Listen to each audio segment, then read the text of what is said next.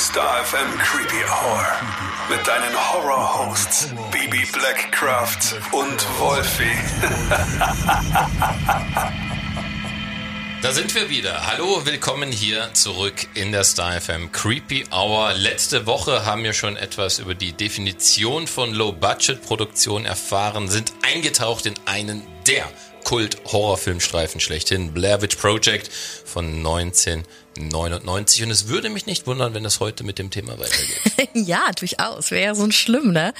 Denn äh, ja, wir sehen uns heute noch zwei andere ganz unterschiedliche Horrorfilme an, die ebenfalls mit einem ja, sehr geringen Budget auskommen mussten. Und welche das sind, hörst du jetzt. Warnhinweis. Der nachfolgende Podcast beinhaltet Themen wie Mord, Gewalt und Sexualverbrechen und ist deshalb für Zuhörer unter 18 Jahren nicht geeignet. Der Inhalt könnte Zuhörer und Zuhörerinnen verstören oder triggern. Also eins vorneweg. Nur weil so ein Found-Footage-Film 99 geklappt hat, muss es kein genereller Erfolgsgarant sein. Und für solche Produktionen gilt im Allgemeinen, alles muss stimmen. Ne? Also bei Low-Budget-Produktionen muss von vorne bis hinten die Goldregel mit dabei sein. Die Geschichte muss passen, die Schauspieler müssen passen und am allerwichtigsten auch das Placement, was uns zu einem Mann namens Oren Pilly bringt. Und falls du jetzt dieses nagende Gefühl verspürst, irgendwo ganz hinten in deinem Hirn, den Namen habe ich schon mal gehört, ja, hast du. Tja, und wo könnte das gewesen sein? Natürlich hier in der Star FM Creepy Hour. Bibi hat dir von Pelli im Zuge der Insidious-Reihe schon mal erzählt. Da war er nämlich an allen fünf Teilen beteiligt. Außerdem in Lords of Salem von Rob Zombie und in den Chernobyl Diaries. Aber diese ganzen Erfolge, die kamen erst nach einem besonderen Film. Ein Film, der Pelis Durchbruch war in jeglicher Hinsicht. Ja, und dieser Film darf in der heutigen Folge natürlich nicht fehlen, denn gekostet hat der Streifen, über den wir gleich sprechen werden und sicher alle aus der Creepy Family kennen, gerade mal schlappe 15.000 US-Dollar. Zu sehen war ein Haus, zwei Hauptdarsteller und irgendwas, was man eigentlich gar nicht sah. Die Rede ist natürlich von Paranormal Activity. Kultfilm durch und durch von 2009, wie Bibi schon gesagt hat, der eigentlich gar nicht viel zeigt und trotzdem es schafft, so dieses unglaublich beklemmende Gefühl auszulösen und eine ganz bestimmte Stimmung in einem. Aber natürlich auch hier vorab mal kurz erstmal die Storyline die eigentlich schnell erzählt ist, weil sie ist mega simpel. Das junge Paar Katie und Mika leben zusammen in einem Haus in San Diego. Katie behauptet, dass sie seit ihrer Kindheit von einem übernatürlichen Wesen verfolgt wird. Um zu verstehen, was vor sich geht, hat Mika am 18. September 2006 eine Videokamera gekauft, um alles zu dokumentieren und um damit alles im Haus und vor allem nachts im Schlafzimmer zu filmen. Er will mögliche paranormale Aktivitäten auf Film festhalten. Anfangs sind nur kleine, unerklärliche Ereignisse auf den Aufnahmen zu sehen. Zum Beispiel Türen, die sich bewegen und unerklärliche Geräusche in der Nacht. Doch mit der Zeit werden die Vorkommnisse intensiver und auch bedrohlicher. Die beiden hören laute Schläge, Schritte und sehen, wie sich Gegenstände scheinbar von selbst bewegen. Katie sucht Hilfe bei einem Medium, der feststellt, dass es sich hier nicht um einen Geist, sondern um einen Dämon handelt, der an Katie gebunden ist. Er rät dem Paar dringend, einen Dämonologen zu konsultieren, doch Mika weigert sich, weitere Hilfe in Anspruch zu nehmen und will das Problem selbst lösen. Die Situation eskaliert, als Katie zunehmend seltsamer wird. Sie wirkt apathisch und gereizt und wird nachts von unsichtbaren Kräften aus dem Bett gezogen. Mika versucht derweil etwas überheblich und entgegen dem Rat des Mediums den Dämon mit einem Ouija-Brett zu konfrontieren, was die Situation nur verschlimmert. In den letzten Tagen der Aufnahmen wird Katie vollständig vom Dämon besessen. In der Nacht greift sie Mika im Wohnzimmer an, während die Kamera im Schlafzimmer die Schreie aufnimmt. Mika fliegt aus dem Gang Richtung Kamera und Katie tritt nach ihm ins Schlafzimmer. Sie ist blutverschmiert. Der Film endet mit einer in die Kamera grinsenden Katie, deren Gesicht sich dann zu einer dämonischen Fratze verzieht.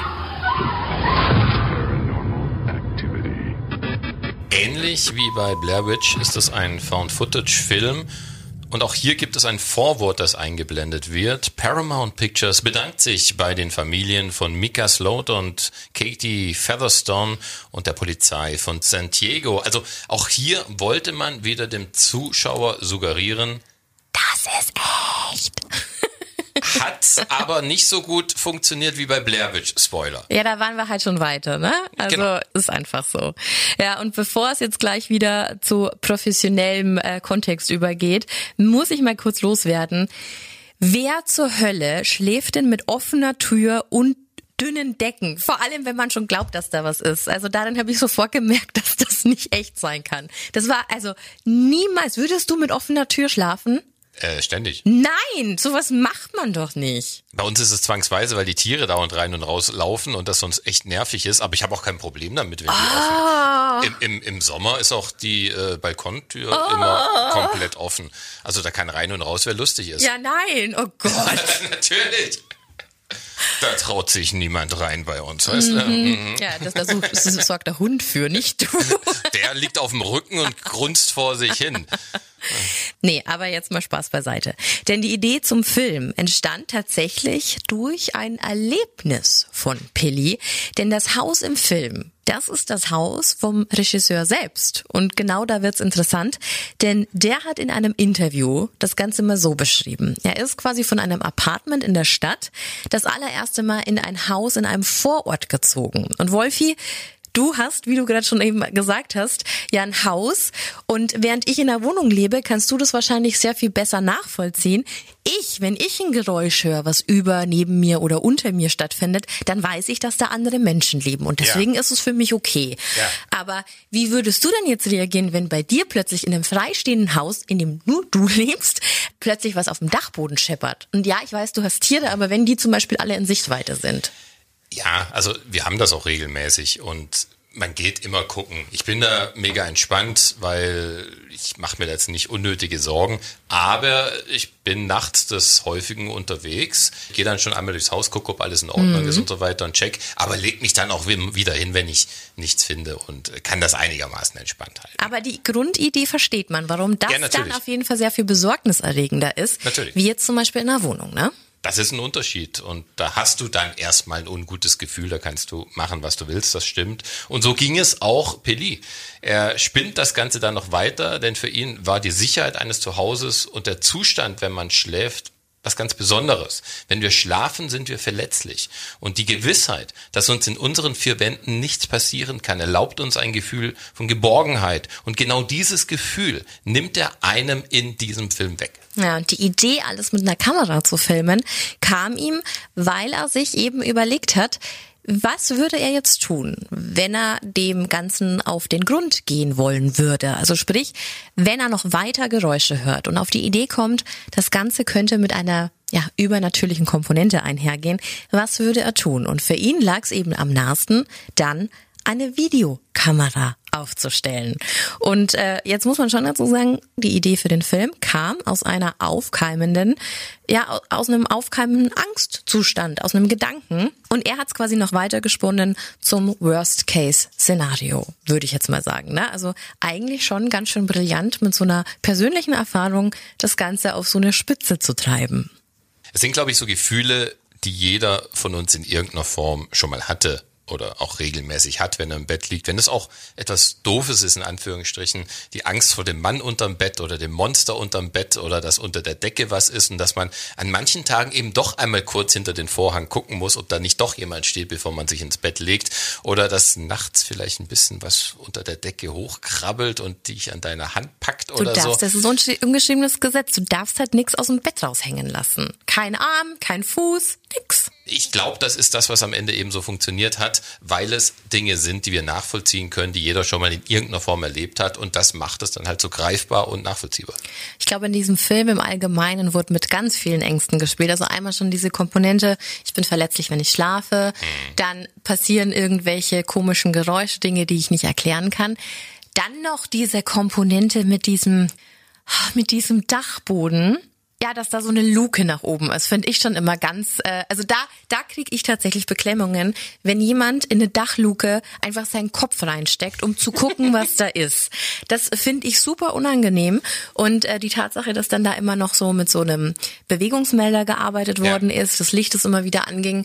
Also ich hab's schon. Ich habe mir den Film jetzt auch ähm, letzte Woche nochmal angeguckt und hatte irgendwie das Gefühl, es ist noch gar nicht so lange her gewesen, dass ich den geschaut habe.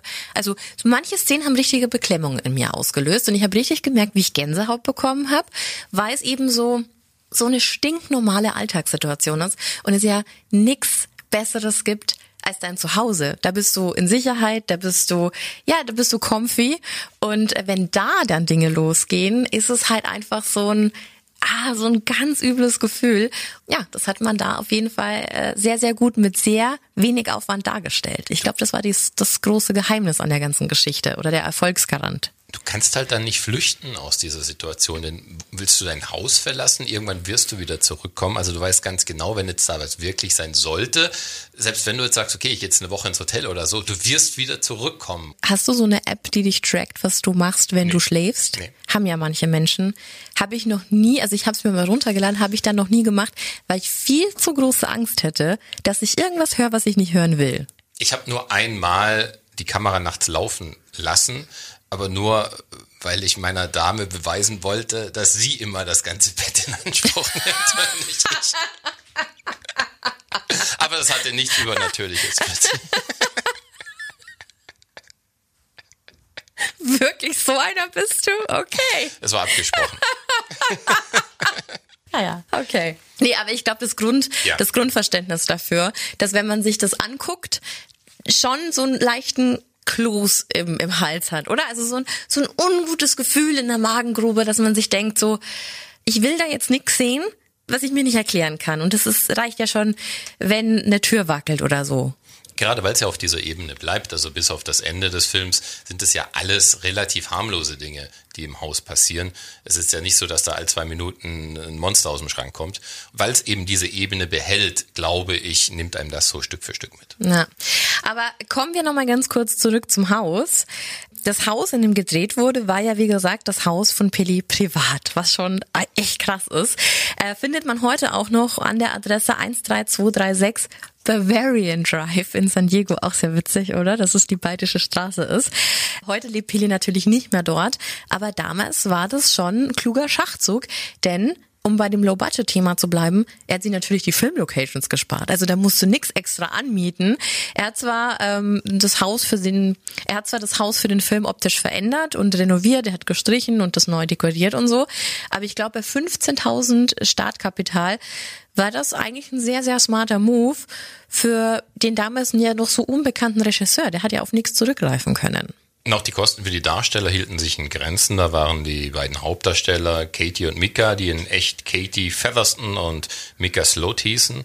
Also auch hier wie in Blair Witch wurde mit den echten Namen der Schauspieler onscreen gearbeitet. Sonst gab es dann nur noch kurze Gastauftritte, das Medium, die Schwester, eine Freundin von Katie und ein paar andere, die es aber nicht in die Endfassung geschafft haben.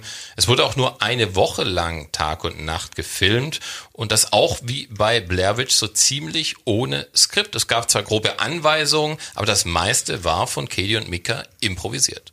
Ja, und was ganz cool ist, dass man die Auditions der beiden, also der beiden Darsteller, auch online nachgucken kann. Und da sieht man schon, wie gut sie sich in die Rolle eindenken konnten. Ne? Also das war auch damals der Grund, warum Peli sie ausgesucht hatte. Die haben instant onscreen gematcht. Also als die Aufnahmen angeguckt wurden, denen wurde auch instant so eine Kamera mit in die Hand gedrückt und es hat einfach gepasst. Also du hättest auf den ersten Moment nicht erahnen können, dass die beiden sich jetzt gerade erst kennengelernt haben, sondern ähm, ja, dass die wahrscheinlich schon immer zusammen waren. Ja, und was den Rest der Crew anging, war zum Beispiel Peli am Schnitt, an der Kamera, am Drehbuch und der Regie sowieso. Also er war eigentlich eine ziemliche One-Man-Show, könnte man sagen, bis auf die Produktion. Da hatte er später Hilfe, und zwar von niemand Geringeren als Jason Blum. Klingelt schon? Jason Blum von fucking Blumhouse Productions. Und äh, ich lese mal so ein paar Produktionen vor, falls es jetzt noch niemanden irgendwas sagt. Also Blumhouse ist eigentlich das Nonplusultra momentan. Die haben Insidious gemacht, Sinister, Lords of Salem, Purge, Unknown User, Creep 1 und 2, Split, das Balco-Experiment, Get Out, Unknown User, die Halloween Age 40-Reihe, also alles 2018 über Kills bis Ants. Dann hatten wir Us, The Black Phone, Megan, Five Nights at Freddy's and so on. Also Alles. es ist krass. und, und mit was hat's begonnen? Wo startet die Liste aller Blumhouse-Filme? Richtig, 2007 mit Pilly und Paranormal Activities. Und erst durch diesen ganzen Film, also erst durch diesen Film Paranormal Activities konnte sich Bloom das überhaupt leisten, sich selbstständig zu machen. Ne? Also wie satisfying ist es bitte, dass das alles einfach so zusammengreift? Und ich lieb's ja bei diesen Recherchearbeiten, sowas rauskommt. Da mutiere ich total zum Nerd. Ich habe dich auch sehr oft angerufen in der letzten Woche. Wenn du jetzt das Grinsen in ihrem Gesicht sehen könntest. Nee, also sowas ist schon sehr, sehr cool, dass bekannte Sachen, die jetzt so selbstverständlich zum Genre gehören, ja auch irgendwo mal einen Anfang hatten. Und wenn man dann natürlich weiß, dass sich solche Leute untereinander geholfen haben, um groß zu werden, fantastisch. Mega spannend auf jeden Fall, wie alles zusammenhängt. Und in dem Fall von Paranormal Activity noch spannender, wer dann letztendlich alles involviert war. Nachdem nämlich alles fertig gedreht war, wurden noch so ein paar Effekte eingebaut und Peli signte dann sofort bei einer Agentur. Durch die Agentur landete der Film dann 2007 zum ersten Mal auf der Leinwand. Das war beim Scream Horror Film Festival in LA. Dazu habe ich auch noch eine lustige Side-Fact-Story. Na? Als ich 22 in LA im Chinese Theater war, um Ja. Halloween Ends zu gucken, lief das Screamfest tatsächlich da gerade, äh, war leider ausverkauft. Aber fand ich witzig, als ich das gelesen habe, dass ich dachte, ey, ich war da ja schon mal. Zu dem Zeitpunkt, da liefen auch diese ganzen ich will jetzt gar nicht sagen B-Movie-Stars ein, sondern das war schon eher so Z, also so wie Dschungelcamp Immerhin. jetzt gerade. Also da, da lief eine nach der anderen äh, rein und ich dachte mir so, ah, okay. Und schon, schon, schon lustig, dass man halt sowas liest und dann weißt du, du warst da schon mal. Ja, sorry, war nur so ein Ausschwenker. Zurück zum Skript, junge Dame. Noch in 2007 wurde dann Miramax Films auf Paranormal Activity aufmerksam, sodass Pelin extra nochmal ein bisschen anders zusammenschnitt, was aber bis 2008 zu keinem Vertriebsvertrag führte. Eine Kopie auf DVD landete dann aber bei DreamWorks, die über eine Neuverfilmung nachdachten, da ihnen die Idee gefiel und über den DreamWorks-Draht gelangte der Film dann in die Hände eines wohlbekannten, großartigen Mannes, nämlich Steven Spielberg. Er gehörte zu den Gründern von DreamWorks. Hat man vielleicht gar nicht immer überall auf dem Schirm, oder? Er sah den Film zu Hause und wurde ganz schön gespukt. Ein verdammt gutes Zeichen. Er sprach sich für den Film aus und wollte zusammen mit Peli und Bloom eine Neuverfilmung unterstützen. Ja, da gab's auch eine ganz äh, süße Side-Story, dass er äh, diesen Film so unheimlich fand und dann auch irgendwelche Sachen bei ihm zu Hause passierten, was er quasi irgendwie mit den Film in Zusammenhang brachte, dass er den Film wieder zurück zur Produktionsfirma in der Mülltüte brachte und sagt, ich will ihn nicht mehr, aber ich finde ihn gut. Also schon sehr, sehr gutes Zeichen. Also so war quasi der Plan mit einer, mit einer Neuverfilmung. Dafür gab's aber, um das mal auszutesten, eine Testvorführung, bei dem auch viele, viele Drehbuchautoren eingeladen waren. Und äh, ja, was soll ich sagen? Der Film, der kam so gut bei den Leuten an, der war so unheimlich, dass viele das Kino tatsächlich verließen, weil sie so viel Angst hatten. Und so war quasi so ein bisschen der Startschuss äh, gesichert, dass der Film in Roh Version gezeigt werden sollte, also so wie ihn Pelli einfach mit den 15.000 Stadtkapital gedreht hat. Zuerst wurde der Film dann am 25.09.2009 über Paramount Pictures in College-Städten gezeigt und ja, weil das da so ein großer Erfolg war, 12 von 13 Vorstellungen waren ausverkauft, wurde bereits zwei Tage später weitere Kinos bespielt, also eine volle Erfolgsstory. Und die Erfolgsstory hat man dann natürlich auch finanziell gesehen. Was hat der Film am Ende eingebracht? Laut Box Office weltweit 193 Millionen US-Dollar. Wahnsinn, oder? Ja, Paramount hat die US-Rechte dann für 350.000 Dollar gekauft und die Darsteller Katie und Mika hatten eine Gage von 500 US-Dollar pro Person. Aber nach dem Erfolg gab es dann doch noch ein bisschen was. Ja, das ist ja wohl das Mindeste. Ne? Also stell mal vor, du shootest äh, acht Tage lang für 500 US-Dollar und dann geht das Ding so durch die Decke. Also wäre schon frech gewesen, hätte man die nicht nochmal bedacht. Wäre aber gar nicht ungewöhnlich. Ich meine, niemand wusste, was man für einen Kultstreifen damals schaffte. Für die Darsteller war das halt ein Job unter vielen ja. und da war man vielleicht froh über die 500 Dollar Gage für die damalige ja. Zeit. Aber dann, dass das Ding so durch die Decke ging. Ja, aber auch alleine, dass man die US-Rechte für 350.000 Dollar verkauft hat. Also ja. klar, das ist viel Geld. Aber wenn du dir überlegst, so mit 193 Millionen hm. Einnahmen hätte man da durchaus mehr verlangen können. Aber äh, es sollte ja auch so ein bisschen der Grundstein für Pillis weitere Karriere sein. Deswegen glaube ich, war es dann schon okay. Ja, aber es ist wie gesagt unfassbar viel Geld, 193 Millionen. Und ähm, ja, mit so einer kostengünstigen Produktion. Insgesamt gibt's mittlerweile, habe ich geguckt, sieben Filme von äh, Paranormal Activity.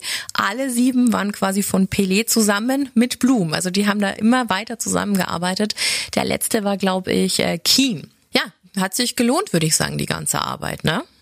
Durch und durch. Ein ja. Kultstreifen, der auf den letzten Kultstreifen folgte. Sprich, nach Kult, Kult kommt neuer Kult. Ja. Ein bisschen neuerer Kult. Ja, es geht nach zwei Found-Footage-Filmen äh, noch mit einem anderen Film weiter, der auch relativ wenig Stadtkapital hatte und dessen Beliebtheit, ich würde jetzt mal sagen, gerade schon so auf dem Peak angekommen ist. Art der Clown hat sich sozusagen in die Herzen der Horrorfans gemordet, in Mainz auch. Ich hatte ihn bis kürzlich ja noch gar nicht gesehen und ich war dumm genug, das kundzutun und wurde quasi täglich mit 87 Sprachnachrichten, Telefonaten und allem bombardiert. Guck den Film an, guck den Film an und Ganz wichtig, guck dir die ungeschnittene Fassung an. Und das ist ganz fies, weil wenn du bei Amazon oder so reingehst, dann hast du die Ü18-Version, mhm. die aber trotzdem geschnitten mhm. ist. Und dann gibt's so einen extra Plus-Kanal, weiß nicht mehr, wie der heißt, kriegt es dann die ungeschnittene, die vielleicht nur eine Minute länger ist oder so. Deswegen hat man die Steelbook Collection zu Hause. Manche ja. Und ich musste unbedingt die Version sehen. Darf ich das schon spoilern? Ja. Als die Blondine in der Mitte des Films zersägt wurde. Das war so die Arbeitsanweisung, die ich bekommen ne? habe. Ja, und ich habe es dann auch verstanden, nachdem ich die Szene gesehen habe, weil sie halt doch ein bisschen kultig ist. Es ist ausschlaggebend. Es ist ausschlaggebend für die ganze Reihe. Und äh, ja, also aber mal von vorne. Während wir jetzt quasi mit den ersten beiden Filmen, die wir im Zuge dieser zwei Folgen vorgestellt haben, noch im FSK 16 Gefilde unterwegs waren, kommen wir jetzt zu Terrifier und somit zu einem Slasher-Film, der mit, ich sage jetzt mal, Brutalität und Witz glänzt. Was, wenn dieser Kerl es gewesen ist? Welcher Kerl? Der Clown? Die Storyline ist jetzt im ersten Teil auch nicht so kompliziert und äh, ziemlich schnell erzählt. Wolfi darfst jetzt gerne mal wiedergeben, was du gelernt hast, als du geguckt hast. Also. Der Film spielt in der Halloween-Nacht. Zwei Freundinnen, das sind Tara und Dawn, sind auf dem Heimweg von einer Party, wollen noch was essen, eine Pizza essen und im Imbiss treffen sie dann auf einen Clown, der die beiden bereits vorher draußen beobachtet hat. Er kommt hinzu, setzt sich schräg gegenüber und starrt die Mädchen an. Während Dawn sich über den Clown lustig macht, hat Tara Angst vor ihm und versucht ihn zu meiden. Als der Clown auf der Toilette verschwindet, wird er kurz darauf aus der Pizzeria rausgeworfen, da er mit Fäkalien seinen Namen Art an die Toilettentür schreibt. Auf dem Weg von der Pizzeria zum Auto stellen die beiden Mädchen dann fest, dass der Reifen von ihrem Auto platt ist. Tara ruft ihre Schwester Victoria an, um abgeholt zu werden. Während sie im Auto warten, muss Tara dringend aufs Klo, fragt bei so einem Typen von so einem Lagerhaus an, ob sie mal kurz aufs Klo könne. Und das klappt dann auch, sie verschwindet und währenddessen schlachtet der Clown in der Pizzeria das Personal ab. Alleine im Auto erfährt Dawn über das Radio von diesem Mord in der Pizzeria und von dem Killer-Clown. Und auch während er bewusst wird, dass sie genau diesem Clown gerade entkommen sind, steigt genau dieser rein ins Auto und verschleppt sie. Anschließend wird auch Tara im Lagerhaus von ihm überrascht und überwältigt. Als sie zu sich kommt, ist sie gefesselt und muss mit ansehen, wie Dawn nackt kopfüber von der Decke hängt, in der Mitte auseinandergesägt wird, während Art den Spaß seines Lebens hat. Tara kann sich zwar befreien, doch ihre Flucht endet damit, dass sie nach einigen Kämpfen angeschossen und schließlich mit mehreren Schüssen getötet wird. Als ihre Schwester Victoria dann ankommt beim leerstehenden Auto, verschafft sie sich Zutritt zum Lagerhaus, trifft dort ebenfalls auf Art. Es taucht noch kurz der Mitarbeiter auf, rettet Victoria vor dem Clown, wird dann aber doch umgebracht. In der Garage kommt es zu einem Endkampf und gerade als Art das Fleisch von Victorias Gesicht isst, kommt die Polizei, erschießt ihn und am Ende sehen wir eine überlebende Victoria und einen wieder auferstehenden Art in der Leichenhalle. Das mal so grob zusammengefasst. Ja, also dass es in dem ersten Film nicht so wirklich um eine Story geht, ist, glaube ich, schon klar. Aber trotzdem hat der Regisseur Damien Leone, sozusagen der Vater von Art, dem Clown, da etwas geschaffen, was sich schon eingebrannt hat. Ne? Denn Art war durch seine stumme, lustige und doch so brutale Art ein ganz neuer Killer, einer mit Witz und Terror sozusagen. Und äh, jeder, der ihn schon mal gesehen hat, weiß jetzt auch ganz genau, was ich meine. Art der Clown brennt sich ein. Was aber wirklich faszinierend ist, ist, dass Leone ja Art bereits 2005 kreiert hat und somit quasi ins Leben gerufen hat und es ein so, so langer Weg war, bis er dann seinen eigenen Film bekam. Es gab zuerst zwei Kurzfilme, The Ninth Circle aus 2008 und den Kurzfilm Terrifier aus 2011. Und in The Ninth Circle war Art nur eine Art Nebenfigur. Wirklich nur so eine Neben Nebenhandlung von dem Hauptfilm. Die kam aber so gut an, dass sich Leone eben auf ihn konzentrierte und 2011 dann eben einen neuen Short über Art machte. Und die beiden Shorts wurden nur auf YouTube und in Foren geteilt. Sonst passierte nichts damit. Also so wie wir vorher mit Arthur vom Fantasy Filmfest über diese Shorts gesprochen haben, die es dann irgendwann auf die Kinoleinwand geschafft haben, so hat's auch mit Art angefangen. 2013 kam dann der Produzent Jesse Batchett auf Leonie zu. Batchett plante eine Anthologie mit dem Titel All Hallows Eve und war dafür auf der Suche nach Kurzfilmen, die in ein Halloween-Horror-Setting passten. Batchett mochte Leonis Arbeit und der überredete ihn kurzerhand, nicht verschiedene Shorts zu nehmen, sondern nur die von Leone. Und so kam es, dass 2013 der Film All Hallows Eve auf DVD und VHS rauskam. Konnte man überall kaufen, sogar in Walmart. Und Leone hatte sich da so ein bisschen erhofft, dass durch diese Verbreitung endlich der Weg für einen reinen Art der Clown-Horrorfilm frei wäre aber da erhielt er leider eine Abfuhr und es sollte ihm erstmal verwehrt bleiben. Also machte sich währenddessen auf eigene Faust auf Geldgebersuche. Und das mit Erfolg. Er startete eine Crowdfunding-Seite, wandte sich in dem Zuge an einen alten Bekannten, an Phil Falcone. Der sollte die Idee verbreiten, um Geldgeber zu finden. Allerdings glaubte Falcon genau wie Leone an Art, den Clown, und stieg selbst ein. Was er auch immer wieder betonte, wäre Falcon nicht gewesen, hätte es niemals einen richtigen Terrifier-Film gegeben. Falcon war es, der das Budget von ungefähr 30.000 US-Dollar beisteuerte.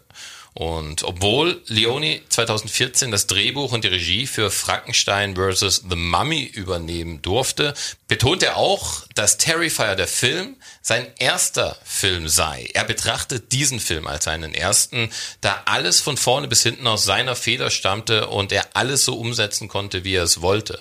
Bis es dann eben 2016 zu dem ersten richtigen Terrifier-Film kam, über 85 Minuten, der, den wir dir gerade vorgestellt haben. Ja, und so besonders Art der Clown ist, ist für mich auch Leone ein Unikat. Ein Mann, den ich super gerne mal interviewen würde.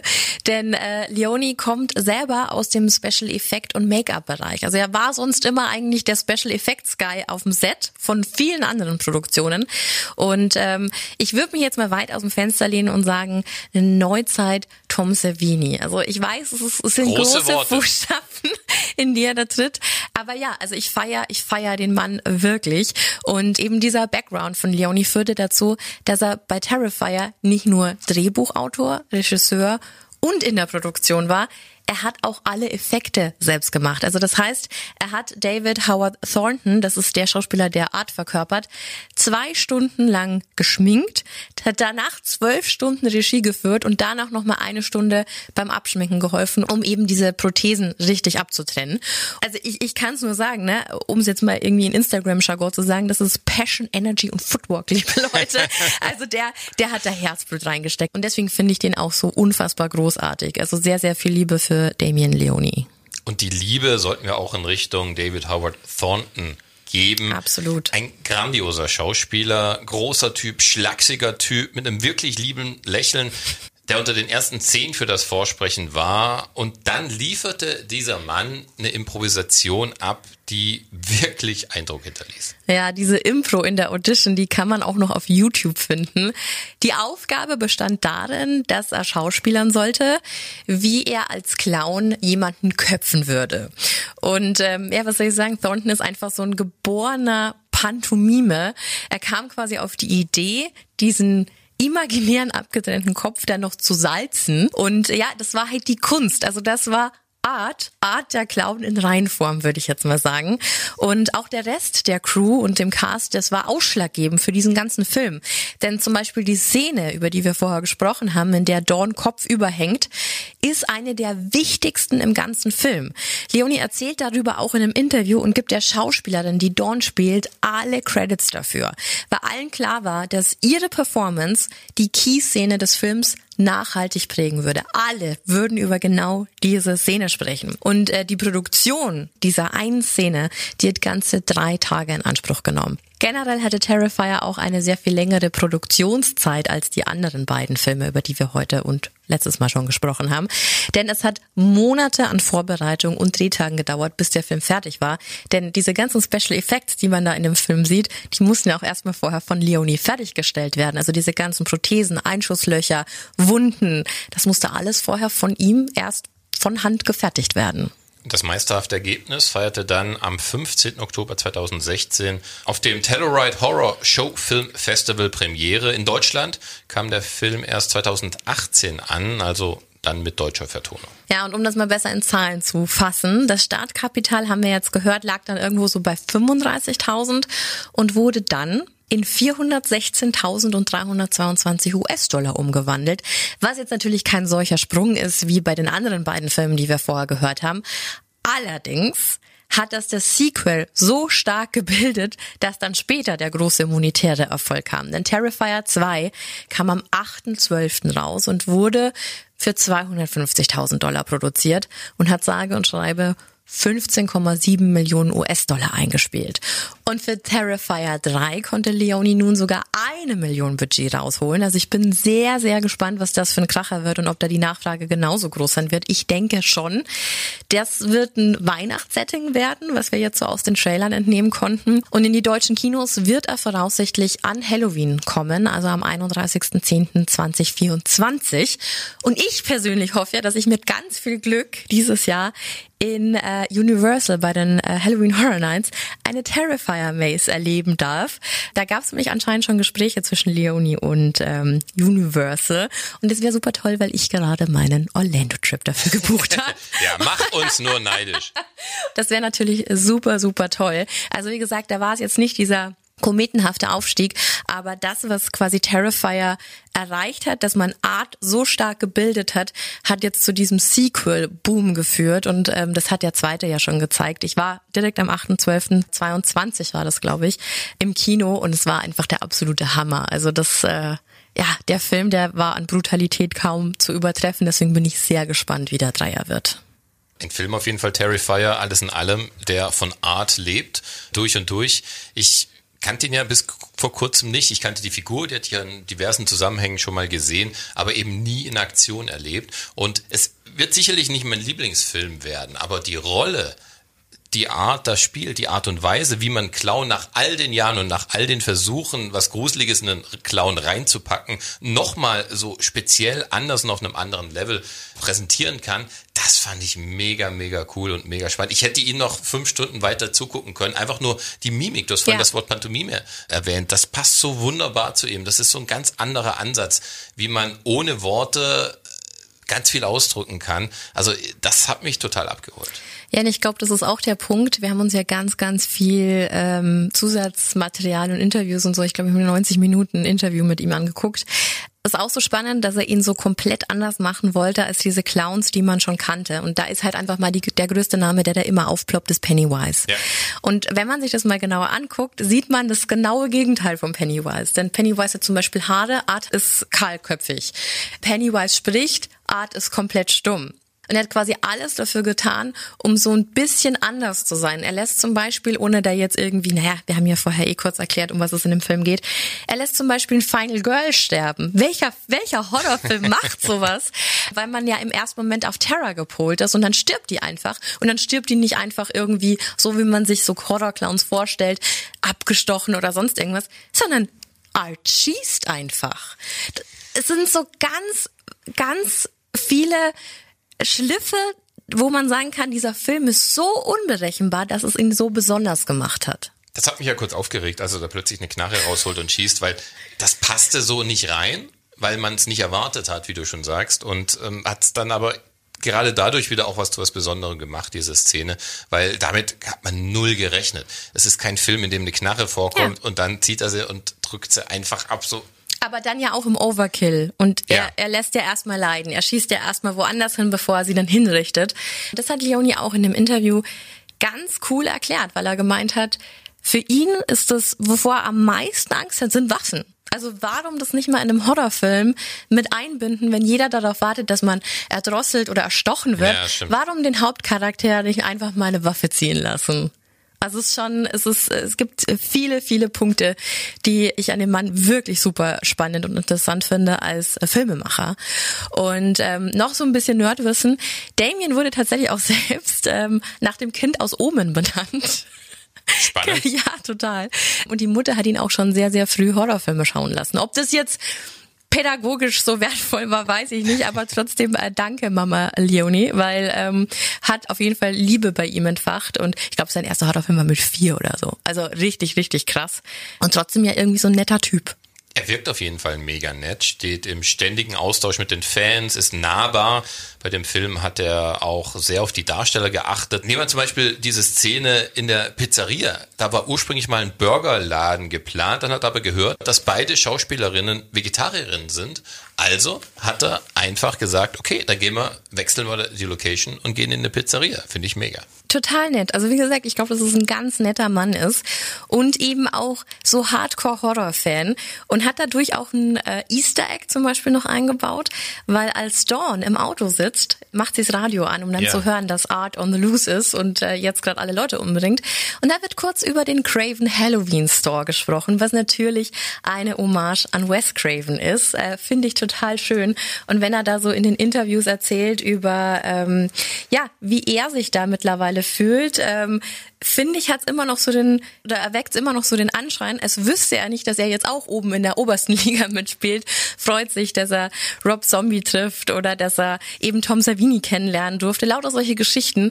Und äh, finde ihn unglaublich bodenständig für das, dass er so einen krassen Film rausgebracht hat, der mittlerweile ja Tattoos, Merchandise, also alles, alles kannst du von Art dem Clown kaufen. Und das ist schon, das ist schon ein gutes Ding. Das muss man wirklich hinkriegen, nach all den Jahren Horrorfilme, nach all den Jahren toller Charaktere, die entstanden sind, Kultfiguren und so weiter, dann wirklich nochmal eine neue Figur, die auch noch das gleiche Grundthema hat wie eine der berühmtesten ja. Horrorfiguren, rauszubringen und zu was Eigenständigen zu machen, das ist wirklich großes Kino. Sehe ich auch so, ja. Und auch noch ganz, ganz faszinierend. Ich muss jetzt hier noch ein bisschen, noch ein bisschen über über ähm, Artin Clown und äh, Leonie äh, fangirlen. Was ich auch ganz spannend finde, er hat in einem Interview, das ich mir da angeguckt habe, auch gesagt, es gibt selten Killer, die aus ihrer Kleidung gehoben werden. Also stell dir jetzt mal Jason, Michael Myers oder Freddy Krueger ohne sein Pulli vor. Ja. Das machst du nicht. Nee. Und äh, er hatte eben die Idee durch eine, durch eine Ex-Freundin von ihm, die damals seine Freundin war, als es darum ging, dass er jemanden skalpiert und quasi die Perücke aufsetzt, um sich quasi da ähm, ja nochmal anders darzustellen, meinte sie, ja, das wäre ja total unheimlich. Und dann hat er diesen Gedanken nochmal weitergesponnen, hat gemeint, ja, aber Art würde nicht nur irgendwie den Skalp aufsetzen, der würde alles von der Frau anziehen. Vielleicht auch so eine kleine Hommage an Leatherface, ich weiß es nicht.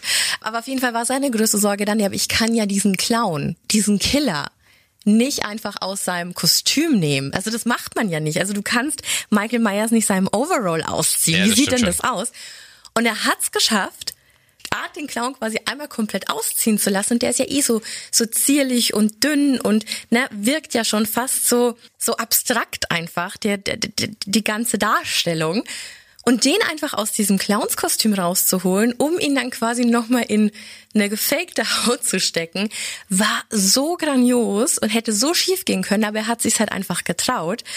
Und das Krasse ist, dass der Schauspieler, wo wir wieder bei Thornton sind, dass der sagt, hey, wenn die Schauspielerin, die Dawn spielt, sich nackt kopfüber drei Tage lang dahin hängen kann, dann kann ich das wohl als Hauptdarsteller, muss ich das auch aushalten können. Und hat sich dann dazu entschieden, ja, ich zieh da mal blank.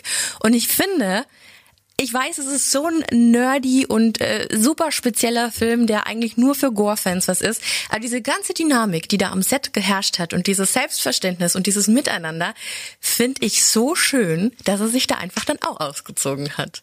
Wenn du auch nur ansatzweise die ganzen Horrorherzchen in den Augen gerade sehen könntest, die da durchs Studio schwappen im Moment. Aber Nein, du hast ja recht, ja. also äh, zu Recht, dass hier mir ein Fangirl gegenübersteht. Ja, also auf jeden Fall echt, echt schön. Ich freue mich auf den Dreier. Ich muss jetzt erstmal eine Zweier gucken. Bringe ich dir mit. Ja. ich sag auch so. Das sind auch die ganzen, die ganzen Making-ofs und sowas drauf. Finde ich einfach immer sehr, sehr Schön spannend. zum Reinnörden. Absolut, absolut. Ja gut, dann würde ich sagen, dann war's das heute mal. Ich weiß jetzt gar nicht, äh, wie man mit sowas gut abschließen kann, es einfach könnte man noch stundenlang weiter erzählen. Ist so, und ich weiß auch, dass ganz viele jetzt, die den Film noch nicht gesehen haben, ihn gucken werden, dass Blair Witch mal wieder rausgekramt wird und Paranormal Activity mal wieder angeschaut wird. Und ich glaube, wenn man so diese ganzen Hintergrundinfos hat, wie schon erwähnt, man guckt dann einfach diese Filme nochmal ein bisschen anders und kann die eine oder andere Szene einfach nochmal ganz anders einordnen.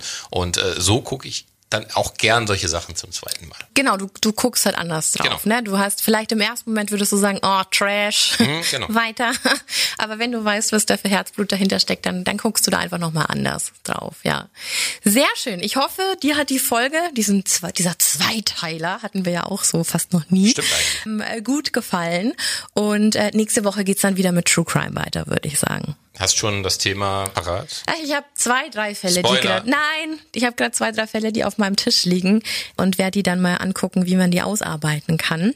Und äh, unser Projekt Videos müssen wir auch noch angehen. Äh, wir haben ja die Umfrage gestartet, nachdem wir jetzt ja immer so leichte Behind-the-Scenes-Schnipsel auf, auf Instagram teilen, wo man uns sieht, wie man hier ins Mikrofon spricht.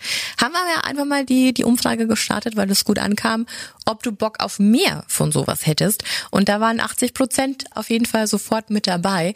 Und deswegen haben wir uns gedacht, wir starten vielleicht jetzt einfach mal so eine Reihe, wir reacten auf unheimliche Videos. Da bin ich sehr gespannt auf dich, weil du hast immer so eine große Fresse und sagst immer, du erschreckst dich nicht. Ist ja auch so. Und ich wünsche mir, dass von der, von der Creepy Family jetzt ganz viele so richtige Jumpscare-Videos kommen, ja. damit ich will das einmal auf Video haben, wie du dich erschreckst. Immer her damit. Einfach Schick uns auch gern noch unbekannte Filme oder bestimmte Szenen von Filmen. Alles her damit. Äh, Ich, ich, ich mag es ja. Ähm, Ich bin einfach nur, ähm, äh, soll ich jetzt sagen, zu cool für diese Welt? Nein, das kommt nicht gut. nee, also her damit. Du, du kannst dich gerne unbeliebt machen, das besteigert nur meine Beliebtheit. Oh, die tut mir so leid, ey. Immer mit dem mit diesen muss die Typen zusammenarbeiten. Das ist ja schrecklich. Soll der wieder nach Ulm, da wo er hingehört. Ach schön. Nee, aber das steht alles so auf dem Zettel. Ja, klingt gut. Ähm, ich werde jetzt dann nächste Woche auch mal nach Nordrhein-Westfalen fahren und werde mich da mit Leuten aus dem Moviepark treffen. Und äh, so wird es die ganzen Wochen jetzt dann mal weitergehen, bis wir dann, ja, hier sind wir dann ja nächstes Mal schon im Februar, nicht wahr? Oder sind wir dann schon im Februar? Du, ähm, Oh Gott. müsste, das, müsste, ja, ja, müsste, müsste. Voll, voll, voll. Nun gut, aber dann würde ich sagen, war's das für heute. Vielen Dank fürs Zuhören. Bleib gesund. Das sowieso. Creepy Real. And Scary On. Bye, bye. Tschüss.